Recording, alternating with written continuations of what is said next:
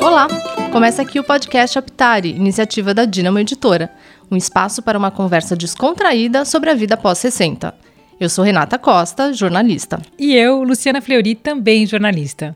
E o que, que é aptare, você deve estar se perguntando. Aptare vem do latim e significa tornar apto. A ideia aqui é dividir experiências que ajudem a lidar com os desafios e as vivências dessa nova etapa. Setembro é o mês mundial de conscientização sobre a doença de Alzheimer, e este é o tema da nossa segunda temporada. São quatro episódios imperdíveis para saber mais sobre a doença. Episódio 1 Alzheimer. Quem é este alemão? Episódio 2. Sou o rei das palavras cruzadas. Tô livre de ter Alzheimer? Episódio 3. Além de remédio, o que mais ajuda no tratamento? Episódio 4. O amor e a angústia do cuidador. Esta temporada tem o apoio de Libes, porque se trata da vida. Episódio 4. O amor e a angústia do cuidador. O termo diz tudo. Cuidador é aquele que cuida, zela e, acima de tudo, ama. Estima-se que 80% dos idosos que necessitam de cuidados os recebam de pessoas da própria família, os chamados cuidadores familiares. No caso do Alzheimer, esses cuidadores, além de cuidarem da casa, das necessidades físicas, financeiras, emocionais e recreativas do familiar, enfrentam muitas vezes, com a progressão da doença, a dor de não serem mais reconhecidos por quem eles amam. Colocar o familiar com Alzheimer em primeiro lugar tem um custo alto na saúde do cuidador. Em uma pesquisa nos Estados Unidos, cerca de 75% dos cuidadores familiares disseram que essa tarefa é estressante e 50% a classificaram mesmo como extenuante. Esse número também foi encontrado em uma pesquisa feita no Brasil, em Santa Catarina. Cuidar de um paciente com Alzheimer, portanto, não é nada fácil. Difícil também é reconhecer quando chega a hora de passá-lo para cuidadores profissionais, seja em casa ou em uma instituição de longa permanência. Duas convidadas desse episódio vão nos enriquecer contando suas experiências. A dona de casa, Kimiko Yamanaka Ferreira, de 76 anos, foi a cuidadora de seu marido por anos, até que, com coragem, percebeu que não dava mais conta e que o melhor para ele seria ter a assistência de profissionais. E Lilian Silveira, de 64 anos, que cuidou de sua tia com Alzheimer. Seu interesse em cuidar foi tanto que recentemente se profissionalizou como cuidadora.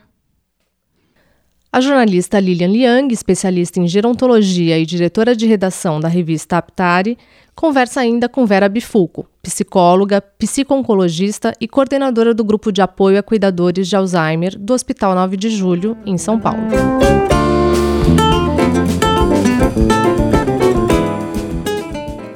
Eu sou Marco Antônio de Carvalho, servidor público lotado no Tribunal de Justiça do Estado de São Paulo. Há pouco fitava minha sogra, boca aberta, olhos cerrados, braços cruzados, recostada em um dos sofás de nossa acanhada sala.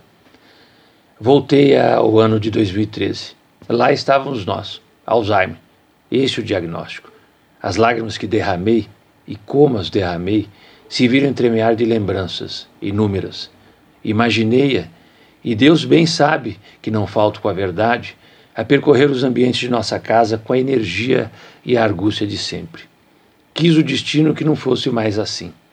Guardo na memória os dias, e não foram poucos, compartilhados com ela, pessoa cuja vida, ou parte considerável dela, no que havia de melhor, sempre foi reservada às netinhas queridas. Ah, tantos os domingos a dar-nos demasiada alegria, ela, sempre a cozinhar alguma iguaria que traduzia o que de melhor levava em sua alma. Momentos, penso eu, que gotejam eternidade. As lágrimas que me inundavam mais a alma, de outra borda fizeram-se rio, por onde naveguei, buscando no presente soluções que eventualmente pudessem mitigar nossa dor. Dei a percorrer livrarias, dei a buscar incessantemente informações. Ousei desenhar horizontes. A informação mostrou-se a aliada que tanto buscava. O conhecimento, ainda que incipiente, esboçou os caminhos a serem trilhados com quem um dia chamei Okasan, mãe em japonês, e hei de seguir chamando, emoldurada minha linguagem, no amor que nutre por ela, em grande parte responsável pela família que pude constituir e que floresceu sob a forma de quatro lindas meninas e esposa que é o reflexo mais fidedigno de sua pessoa. Hoje Batian, avó em japonês, sempre mãe, na linguagem que abarca todas as línguas, na linguagem do amor.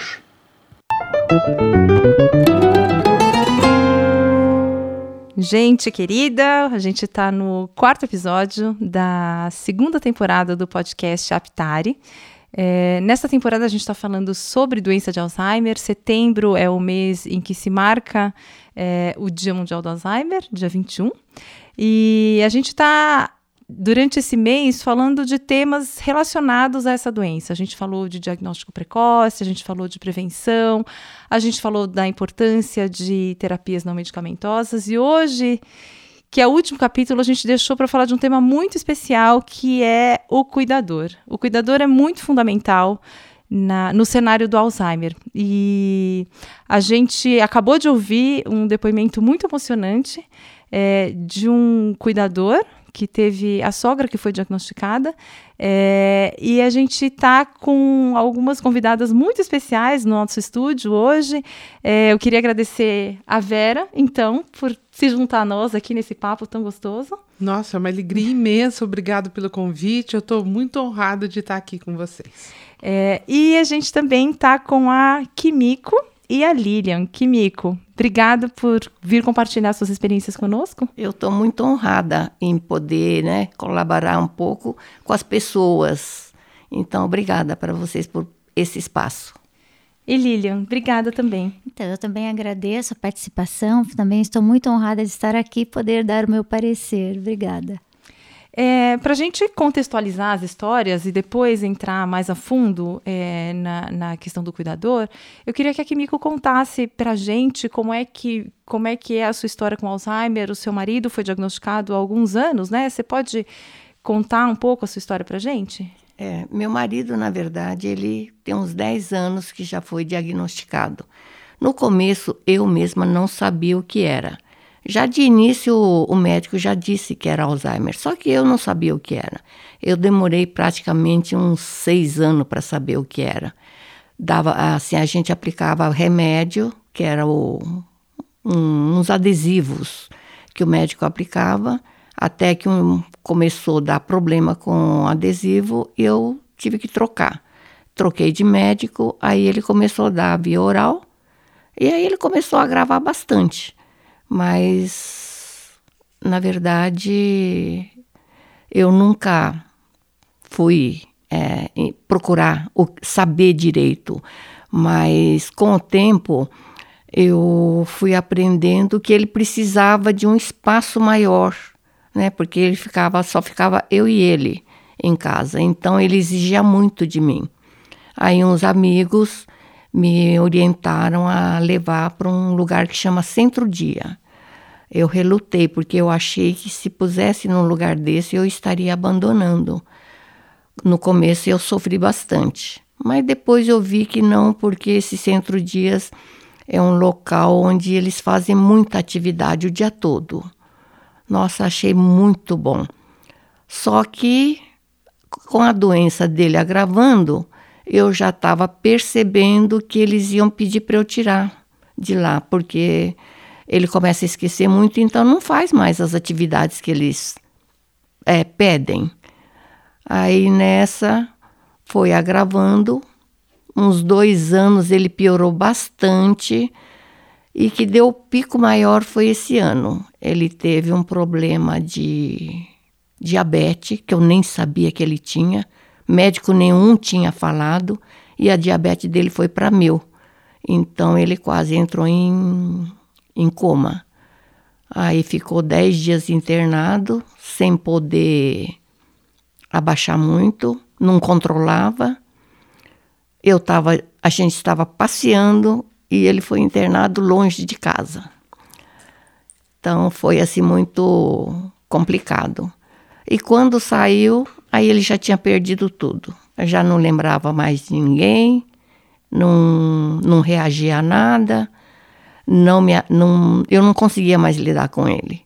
Aí eu tive que colocar ele na, numa clínica de repouso. E nesse período todo, você era a principal cuidadora? É, só eu. Né? É... Lilian, você pode é, dividir com a gente a sua experiência com, com Alzheimer? Sim. Eu fui fazer o curso agora em março, abril e maio, terminou em maio, lá na CIP, que é a Congregação Israelita, aqui em São Paulo. E através do grupo Olher. E aí eles fizeram esse convite, né, para eu participar aqui com vocês. Mas a princípio eu fui fazer o curso porque eu queria também entender mais de Alzheimer, porque embora eu já seja cuidadora há bastante tempo, já cuidei de outras pessoas que não eram com Alzheimer, eram senhoras já idosas, mas não tinham problema de, de doença nenhuma, era mais acompanhante.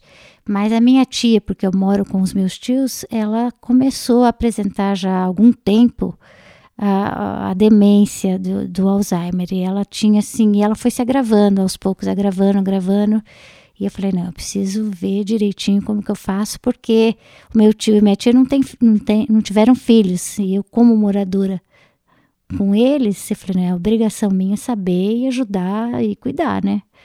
E aí fui, comecei a cuidar da minha tia, porque ela estava tendo bastante quedas. Isso foi depois do, do, do curso que eu fiz. E eu fiquei, assim, muito tocada pelo curso, porque no curso, como eu sou uma pessoa que tenho 64, posso ser considerada uma pessoa que talvez também precise de cuidadora, só que graças a Deus eu ainda não preciso, eu tenho bastante fôlego para cuidar de alguém. Então eu falei, não, eu vou procurar saber mais para poder fazer o que eu mais puder pela minha tia, porque o tanto que eles já fizeram por mim de me acolher em tudo na casa deles, né, depois que eu me divorciei, com os problemas familiares, então falei, não, eu preciso ajudar minha tia. E eu estava percebendo que ela teve uma demência forte, que era, eu, eu, falava que era síndrome de catacisco, porque ela toda hora se abaixava para catar qualquer cisquinho que tinha no chão. E nisso ela teve algumas quedas, porque ela catava cisco, não era só perto da gente, em qualquer lugar que ela tivesse. E às vezes ela dava uma escapadinha ia para o quintal. Por duas vezes a gente socorreu, ela tinha caído. E eu acredito que tenha sido porque ela foi catar o cisco e desequilibrou e caiu. Como ela era meio obesa. Então, assim, um sério de problemas. E aí com esse curso me abriu muito a mente. Falei, poxa vida. Aí eu comecei a falar para ela, tia, ah, não cata esse cisco agora não. Espere que eu vou pegar uma vassoura, vou dar para a senhora e eu falo para a senhora ir varrendo, eu vou olhando, deixa que eu cato com a pazinha, a senhora só empurra para disfarçar, sabe? Não deixava ela fazer mais.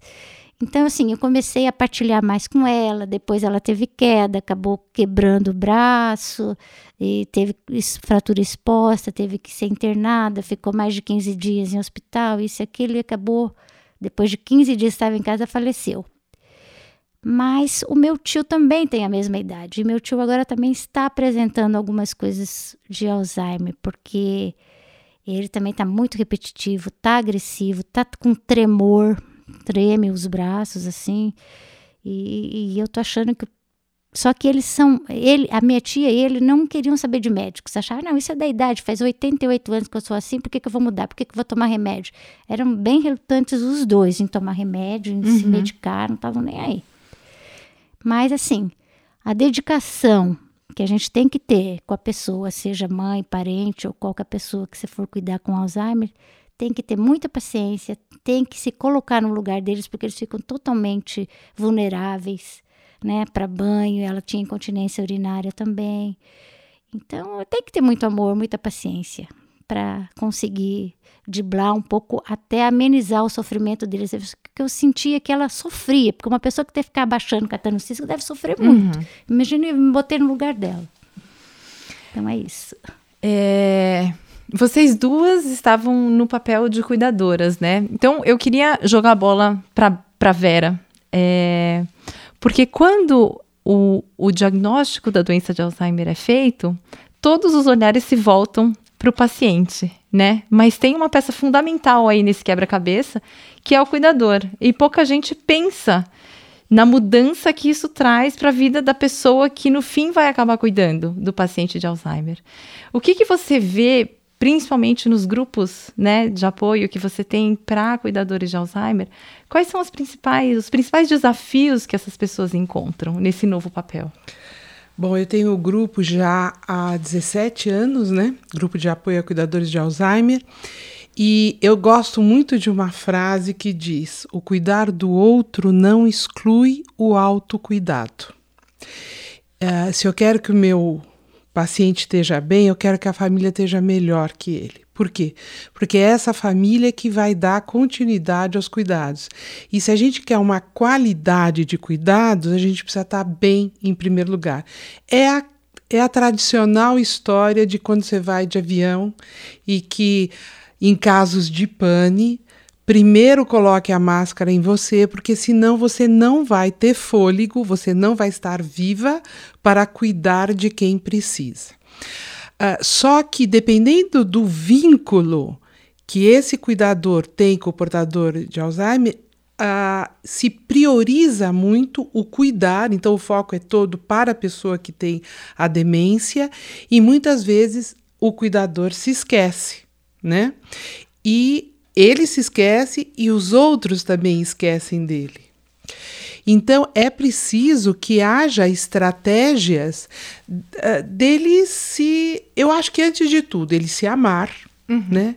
Ele entender que ele precisa estar bem e arrumar estratégias que no início são muito difíceis de serem aceitas. Então, se eu falar, olha, você tem que ir num, uh, numa matinê, você tem que visitar uma amiga, você tem que ir no cabeleireiro, você tem que fazer coisas assim que são normais no cotidiano das pessoas, ele fala, mas não. O que, que eu vou fazer dentro de uma sala de cinema, né? Eu tô lá, mas Uh, a pessoa querida está em casa sozinha. No início é tudo muito difícil. É como se você tivesse fazendo uma violência, tivesse traindo aquela sensação, sabe? Eu posso, mas outro. Eu passei isso. Porque antes eu comecei da prática para a teoria. Eu cuidei da minha mãe, que foi que ela teve Parkinson e depois uma demência mista. E eu passei por tudo isso, então talvez seja mais fácil de entender nos grupos esses cuidadores. Outra coisa fundamental é a informação, e isso a, tanto a Lilian quanto a Kimiko uh, já falaram, a informação fidedigna ela é altamente terapêutica. Eu só posso cuidar do que eu conheço. Se eu não conhecer, o meu cuidado nunca vai ser de excelência, né? Então são alguns parâmetros importantes uh, da gente assimilar. Uhum. E outra coisa fundamental, quando eu quero um cuidado individualizado, porque cada pessoa é uma pessoa, né? Não existem duas digitais iguais. Ou seja, cada um é um. Eu preciso conhecer a história biológica da doença, ou seja, todas as manifestações, principalmente manifestações comportamentais que ela, que ela tem, e eu preciso ter a história uh, biográfica dessa uhum. pessoa. Quem foi essa pessoa? Porque ela vai conservar, mesmo uh, com a demência, todas as características de personalidade que ela amealhou durante a vida inteira. Ela não vai ser uma outra pessoa. Vai ser aquela pessoa com aquelas características, só que com uma demência de Alzheimer ou um outro quadro de demência. Uhum. É, Kimiko, como é que foi para você se ver no papel de cuidadora? Você tinha imaginado que algum dia você seria cuidadora? Quais foram os principais desafios para desempenhar essa nova função? Então, eu nunca imaginei e nem nunca esperava que ele fosse ter essa doença, né? Tá certo que a mãe dele teve, é, a gente cuidou, meu pai teve, e eu comecei a perceber por causa do que o meu pai teve, ele tinha esses esquecimentos, os lapsos. De repente ele não sabia como voltar para casa. Estava dirigindo, parava o carro no meio do caminho, não sabia para onde tinha que ir. E aquilo eu achava meio estranho, mas também não liguei. Assim, o fato. E, então eu demorei muito. Mas aí quando eu me vi, eu já estava de, dentro de ser cuidadora. Então eu mesma fui fazendo minhas estratégias, porque não adiantava ah, falar não, porque ele não aceitava. Quando eu falava assim, ele acalmava. Então, para tudo, eu deixava ele falar. Que é assim, ah, tá bom. Então, daqui a pouco a gente vai, daqui a pouco você faz. E esse daqui a pouco acabou virando, é, quer dizer, um diálogo rotineiro de todas as horas, né? Para tudo era daqui a pouco. E o daqui a pouco funcionou. Mas é, é bem complicado. É, até o, as pessoas de fora que começou a enxergar o tanto que eu estava me acabando. Né? Então, foi assim, através de outras pessoas é que eu fui ter essa consciência que eu precisava de uma ajuda também. Uhum. Então, por isso que eu procurei esses lugares, né? Fui fazer, é, fui muitas palestras no centro dia. Eu no começo eu queria ficar com ele, mas o pessoal falou não, você não vai ficar. Você vai, vai fazer tuas compras, vai fazer teu cabelo, vai fazer tua unha. Eu não tinha muito essa, essa vontade de fazer. Mas no começo foi difícil, mas depois fui acostumando. Mas eu levei ele muito em shows, por exemplo. Ele gostava muito de cantar. Então, o pouco de prazer que eu dava, nossa, ele vibrava muito no, nos shows. Só que a hora que a saía da porta, perguntava: Você gostou? Do quê? Então eu já não lembrava de mais nada. Mas eu levei, porque eu sabia que ele gostava. Pelo menos naqueles momentos, curtia. Então eu consegui conviver todos esses anos justamente, acho que por isso. Porque ele sempre foi muito uh, companheiro. Então, para mim, não achei assim tão difícil. Só, só achei difícil quando ele piorou muito e que eu não consegui mais lidar assim com ele, porque ele era meio pesado. Não era grande, mas quando larga o corpo é pesado, né? Não conseguia tirar roupa, não conseguia levar para o banho. Então, na verdade. Foi quando você decidiu que é. não posso mais sozinha, preciso de ajuda. Isso. E aí você encontrou uma. Foi uma, uma saída, na verdade, uhum. porque eu não queria ninguém de fora dentro de casa né? Porque se eu fizesse, tivesse que ter uma pessoa de fora, seriam três turnos, de manhã, tarde e noite. Uma que eu não teria condições financeiras de arcar. E lá onde eu levei o, o Sérgio, eu tinha a mãe da minha amiga, já estava lá. Então eu gostava do lugar. Do, do lugar. Aí ele se deu bem, o pessoal lá é muito tranquilo. Então, até que agora estou tentando acostumar também e aceitar, né? O duro é aceitar que ele está lá e eu não estou perto. Né? Certo. Difícil. Vera. É, eu acho que esse depoimento da, da Kimiko, ele sintetiza bem, é muito difícil.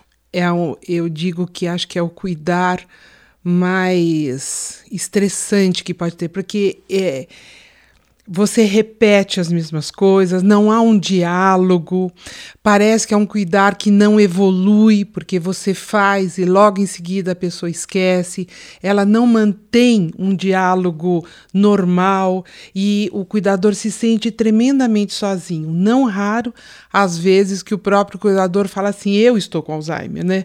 Porque eu já esqueço das coisas, eu já não sei mais direito. Então, é uma sensação, é um estresse, é um desgaste e a, e a vida muda totalmente. E, infelizmente, quando a família vê que um cuidador se sobressai, ah, então a família deixa tudo para aquele cuidador e, e as outras pessoas continuam na sua rotina de vida, porque sempre têm os seus trabalhos, sempre colocam as coisas uh, pessoais mais importantes e deixam a sobrecarga geralmente em cima de uma pessoa só.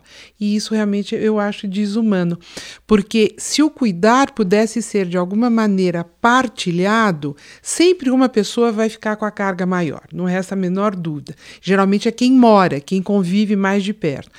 Mas se pudesse, sabe, uh, dividir esses encargos por poucas horas que seja, dividir, olha, eu levo no médico, olha, eu levo para passear, uh, eu saio para comprar roupa, não, eu faço a, a, a feira, enfim, pequenas coisas que na somatória uh, elas se tornam muito valiosas. Eu fui filha eu sou filha única, né? Mas eu também fui nesse cuidar único e eu passei por isso e no final eu achava assim, olha, eu vou eu tive que colocar minha mãe num determinado num determinado momento de vida, justamente a evolução e o agravamento uh, da doença, eu também precisei colocar numa instituição que eu acho que foi uh, foi o pior dia da minha vida, o pior, o pior. Eu acho que eu não me recordo de nenhum dia que eu tenha sofrido mais. Eu, eu a coloquei lá porque não dava mais, eu tinha uma família, uh, também com três filhas, marido, tudo.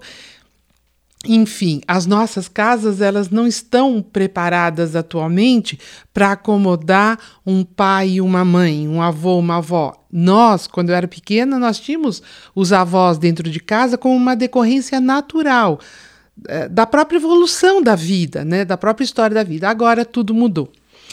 E eu me lembro que eu coloquei a minha mãe e eu falei: meu Deus, a pessoa que me colocou no mundo, que cuidou de mim, que me deu educação, amor, carinho, retaguarda, como que eu tive coragem de abandoná-la? Porque eu, achei que eu estava abandonando num lugar que para ela não tem referência nenhuma né? Eu chegava até a porta para ir embora para casa e voltava. Eu não tinha coragem, eu chorava copiosamente, né? Eu até falava assim: essas pessoas que andam na rua e que passam aqui perto, será que elas têm noção do que acontece aqui dentro? Não, as pessoas não têm noção de nada, né?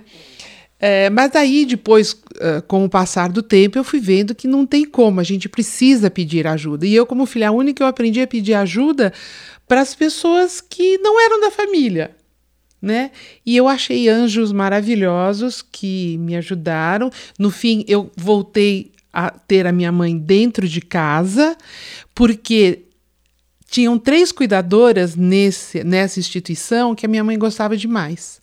Então eu fiz eu as contratei para ser de manhã à tarde à noite, porque daí eram figuras conhecidas para minha mãe. E era a gente morava perto, né? Minha mãe morava perto dessa instituição. Então, elas faziam o seu turno de seis horas e iam cuidar da minha mãe.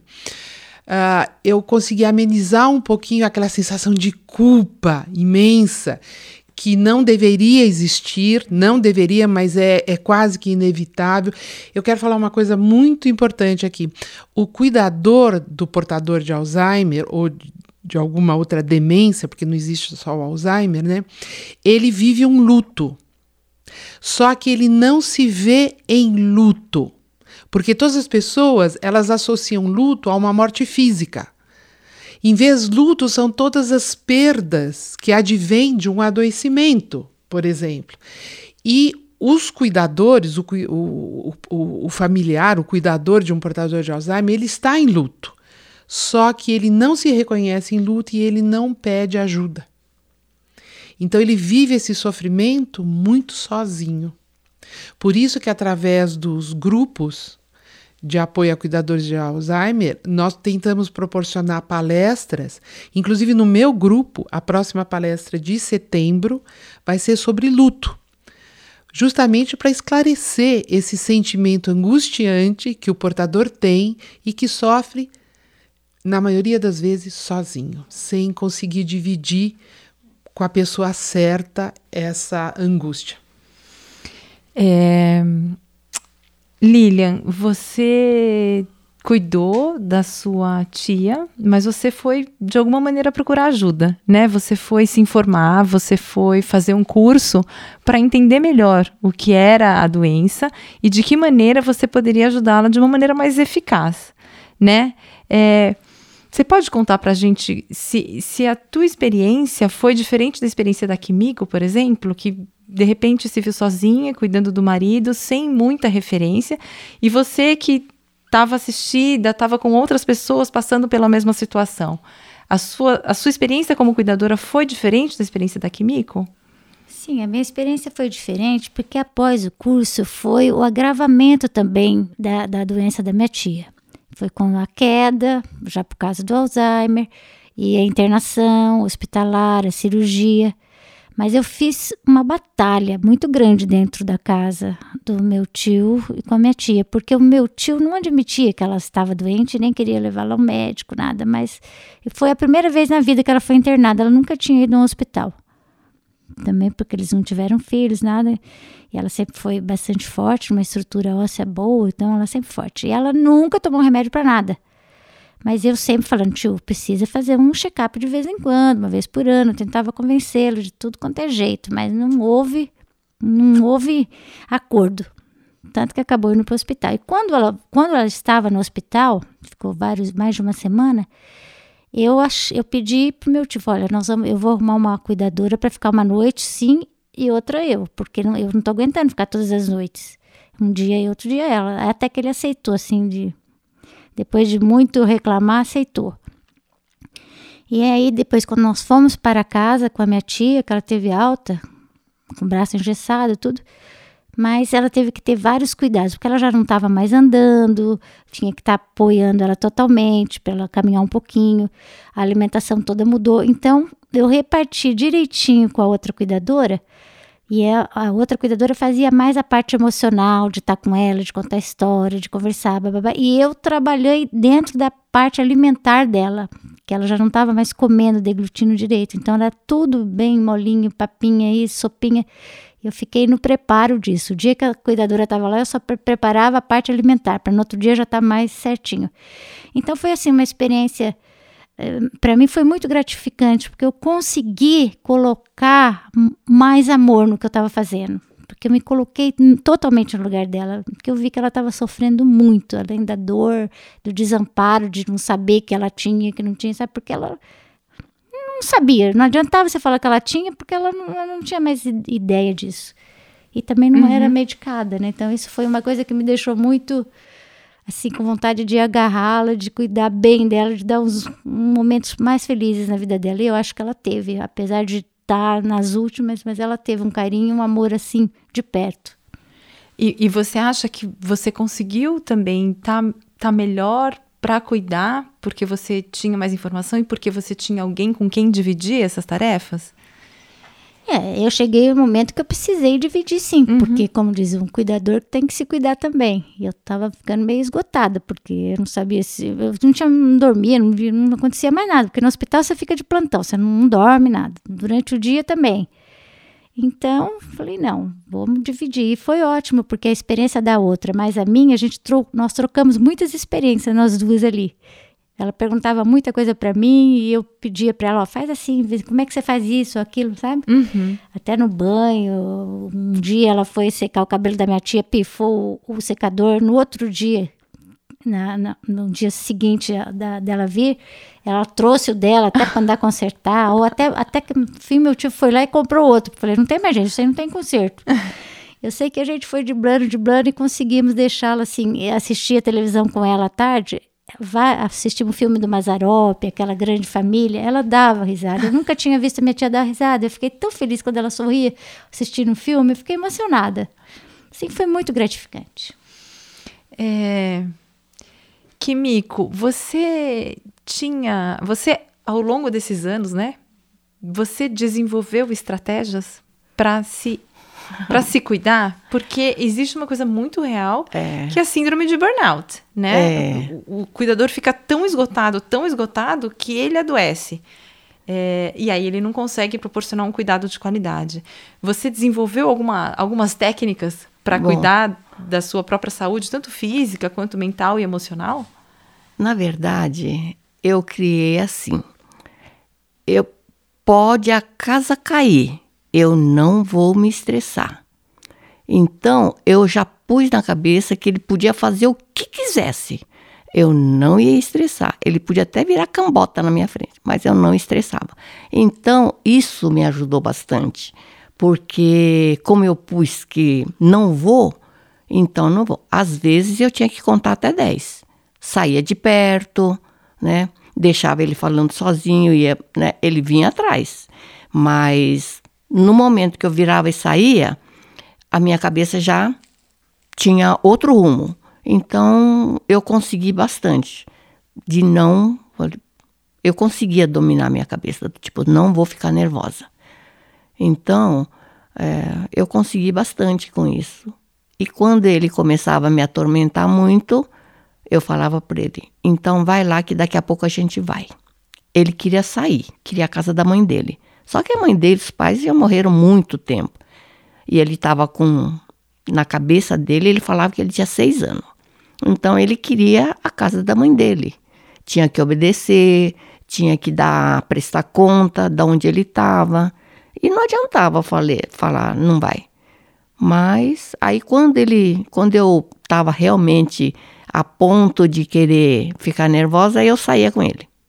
Tava em, a gente mora em apartamento, aí saía, aí ele já falava assim para mim: "Eu não quero ir para farmácia", porque toda vez era farmácia que eu levava. Não vou para farmácia, tá bom? Então a gente vai pro mercado. Tá bom, então.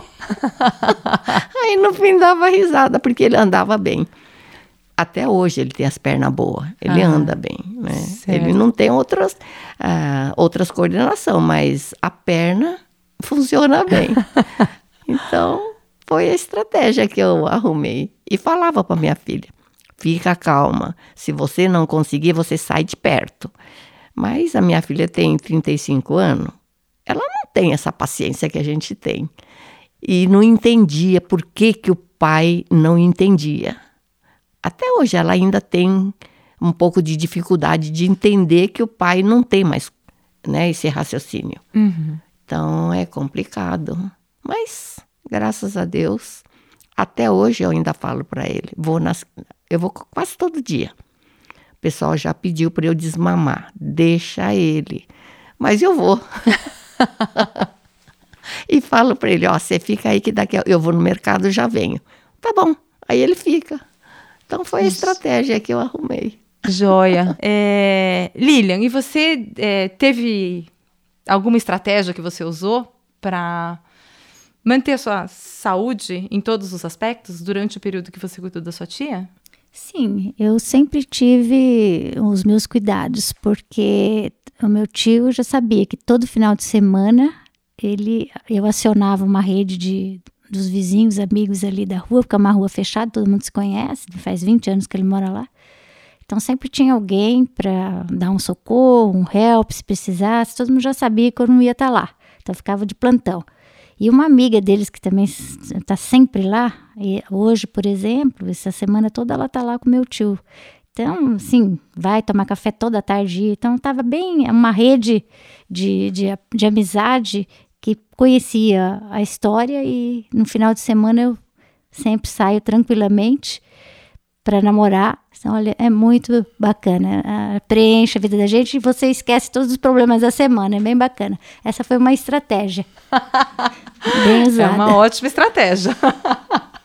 Vera, o que, que você fala para os participantes dos grupos Não, de eu acho que as duas, né, a Lília e a Kimiko, elas deram estratégias fantásticas. Eu acho que você tem que priorizar, pensar o que, que para mim realmente é importante, o que, que realmente estou precisando agora. De repente eu estou precisando namorar, eu estou precisando fazer minha ginástica, eu estou precisando ir no dentista, no cabeleireiro, o que for. E começar devagarinho a incluir na sua rotina esses afazeres, essas necessidades que são uh, primordiais e executar, colocar realmente em ação tudo isso. Eu acho que as estratégias elas vão surgindo com, assim, pensar mesmo quais são as necessidades mais prementes, o que, que realmente eu estou precisando e colocar na prática mesmo. Uhum. É... Essas redes sociais, essas redes de apoio, elas são muito importantes muito importantes mesmo. É, é, a, você falou um pouquinho sobre a questão do luto, né? É. Que muitas vezes o cuidador está é, vendo essas perdas, mas ele não se considera em luto. Então eu queria pegar esse gancho e perguntar para Kimiko, né? Porque é o seu marido que tem Alzheimer. Eu imagino que você tenha imaginado um futuro com, com ele e ficar bem velhinha com ele. E, e hoje é, a pessoa com quem você está casada não é a mesma pessoa, né? Você virou cuidadora Isso. dele em, enquanto ainda esposa, É. né? Como como que é isso para você? Como é que você enxerga isso? Olha, é, é difícil, porque até ele ir para casa da, de repouso, eu não sentia isso, porque apesar que ele já não era assim, é, digamos assim, companheira, porque conversa a gente não tinha mais, porque não adiantava eu perguntar, porque ele não respondia. Mas a gente, eu saía bastante com ele, né? É, não importava onde. É, ia para o mercado, eu fazia na época, na época não, faço até hoje, um curso para memória. Nós temos um grupo toda semana e eu levei, levava ele junto. Então ele sempre foi junto para todo lugar. A gente ia para saía bastante para com os amigos. O, aí todo mundo já sabia, né? É, ele era mais, digamos assim, um, um filho, porque eu carregava e pe- pedia pro pessoal, ó, não dá bebida, só dá guaraná ou só dá água. Então eu colocava no copo de cerveja, porque ele sempre gostou muito, colocava guaraná no lugar da cerveja e ele tomava como cerveja. Até meus amigos brincavam, olha, você falava para as mulheres você nunca vai fazer isso comigo. Mas era divertido, né? Até então, até então eu nunca pensei, né? Eu só fui sentir assim essa distância dele de uns tempos para cá, porque até então, quando eu comecei a sair para os lugares onde a gente já estava acostumado a ir junto, e eu estou indo sozinha. Então isso daí realmente tá assim mexendo bastante comigo, né? Às vezes eu fico até com vontade de não ir, mas os amigos não deixam. Não, vem, vem, vem, e eu acabo indo. Então, Eu acho que é um reaprender, né? A viver de uma outra maneira. Ah, eu costumo falar assim que é uma viúva de marido vivo. Né? A sensação que dá é ser, eu sou viúva de marido vivo. Eu tenho meu marido fisicamente vivo, mas eu não tenho mais aquela relação, aquele convívio que nutriu a nossa vida toda. Mas também eu acho que é aquela hora do resgate.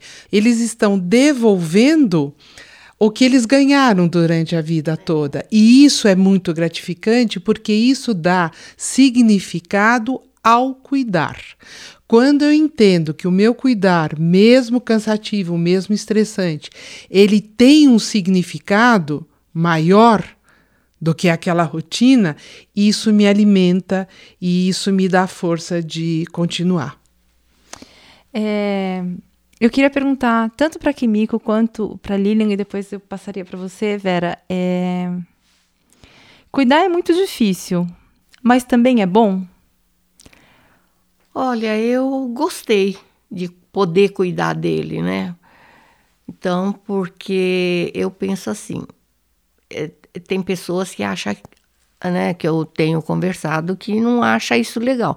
Mas como ele sempre foi muito, a gente foi muito parceiro. Então, eu acho que o mínimo que eu podia fazer é aliviar, né, e dar um pouco de alegria para ele. Então, eu continuo, por exemplo, mesmo lá onde ele está, não tem assim muita atividade. Então, o que, que eu faço? Eu contratei um musicoterapeuta e levo ele uma vez por semana.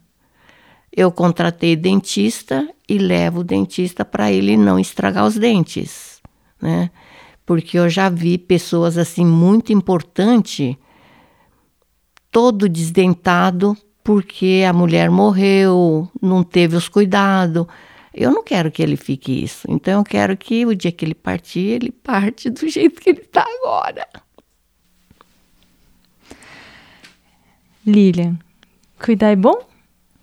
Olha, cuidar é muito gratificante quando você se coloca no lugar do outro. sabe? E quando a gente está com 60 a mais, a gente já fica assim, meio com a pulga atrás da orelha, né? Será que eu vou também ficar doente assim? Será que alguém vai me dar apoio? Será que alguém vai me ajudar? Quando você começa a pensar nisso, é muito triste, porque eu, principalmente, que eu sei que eu tenho quatro filhos, mas nenhum é presente, porque todos moram longe, têm seus problemas, suas famílias.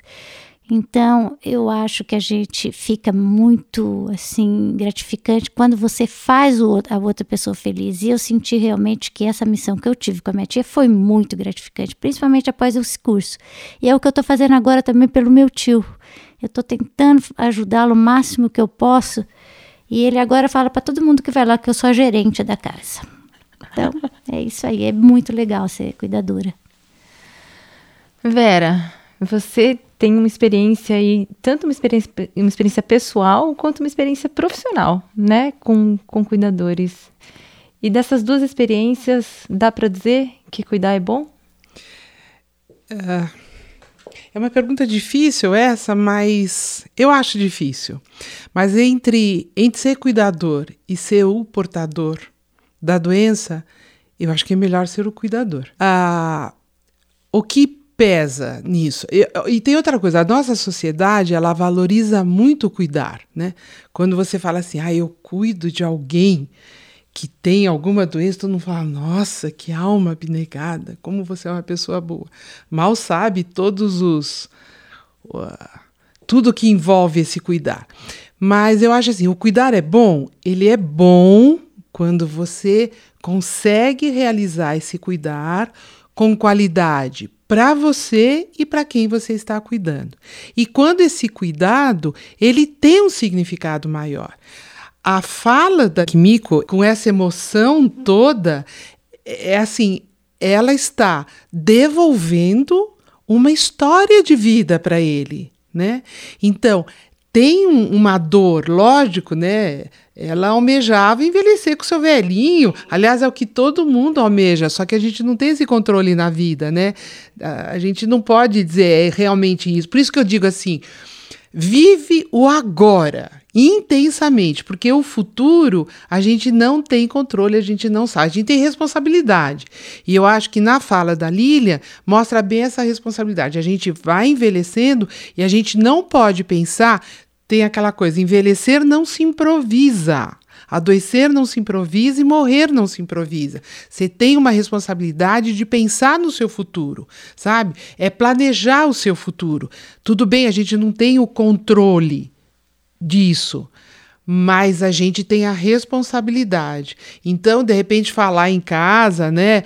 Uh, se acontecer alguma coisa comigo, como é que eu quero ser cuidada, eu quero ir para uma instituição, quero que vocês coloquem alguém dentro de casa, amealhar também um pouco de dinheiro para você poder dar vazão a essas, esses teus desejos todos. Então, são assuntos que merecem discussão, merecem reflexão, tanto em termos sociais como individuais, porque cada caso é um caso, cada cenário familiar é um cenário familiar. Joia. Eu, na verdade, eu tô morrendo de dó de terminar essa essa entrevista, esse episódio, porque acho que a gente poderia ficar conversando sobre muitos, muitos aspectos do cuidar mas infelizmente o nosso tempo acabou. Então eu queria agradecer imensamente é, as trocas que a gente teve aqui. Foi, foi um episódio muito bonito. É, de, de, de, participar, assim, para mim foi um privilégio ouvir as experiências de vocês, então eu sou muito, muito grata por vocês terem vindo aqui e compartilhado as suas vivências e as experiências. É, pessoal, obrigada por ter acompanhado a gente nessa temporada. É, em outubro, a gente tem novas surpresas para vocês. Obrigada, pessoal. Este podcast conta com a produção técnica de Felipe Magalhães e gerência de marketing de Débora Alves. Agradecemos o apoio do conselho editorial formado por Abrão Jacó Goldfeder, Eduardo Luiz Mendes, Lilian Chibata, Malu de Alencar, Marcelo Talenberg, Maria do Carmo Cunha e Rosângela Marcondes.